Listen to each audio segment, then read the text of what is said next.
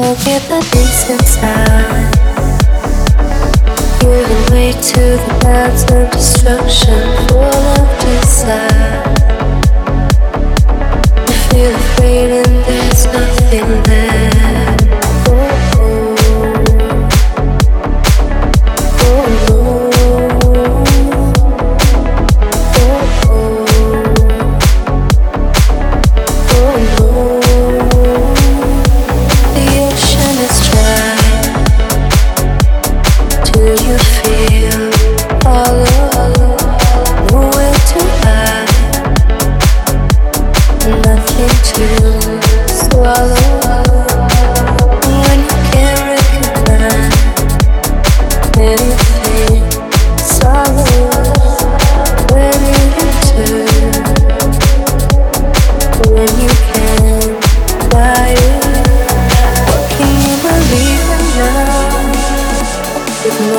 to follow now that you have lost yourself.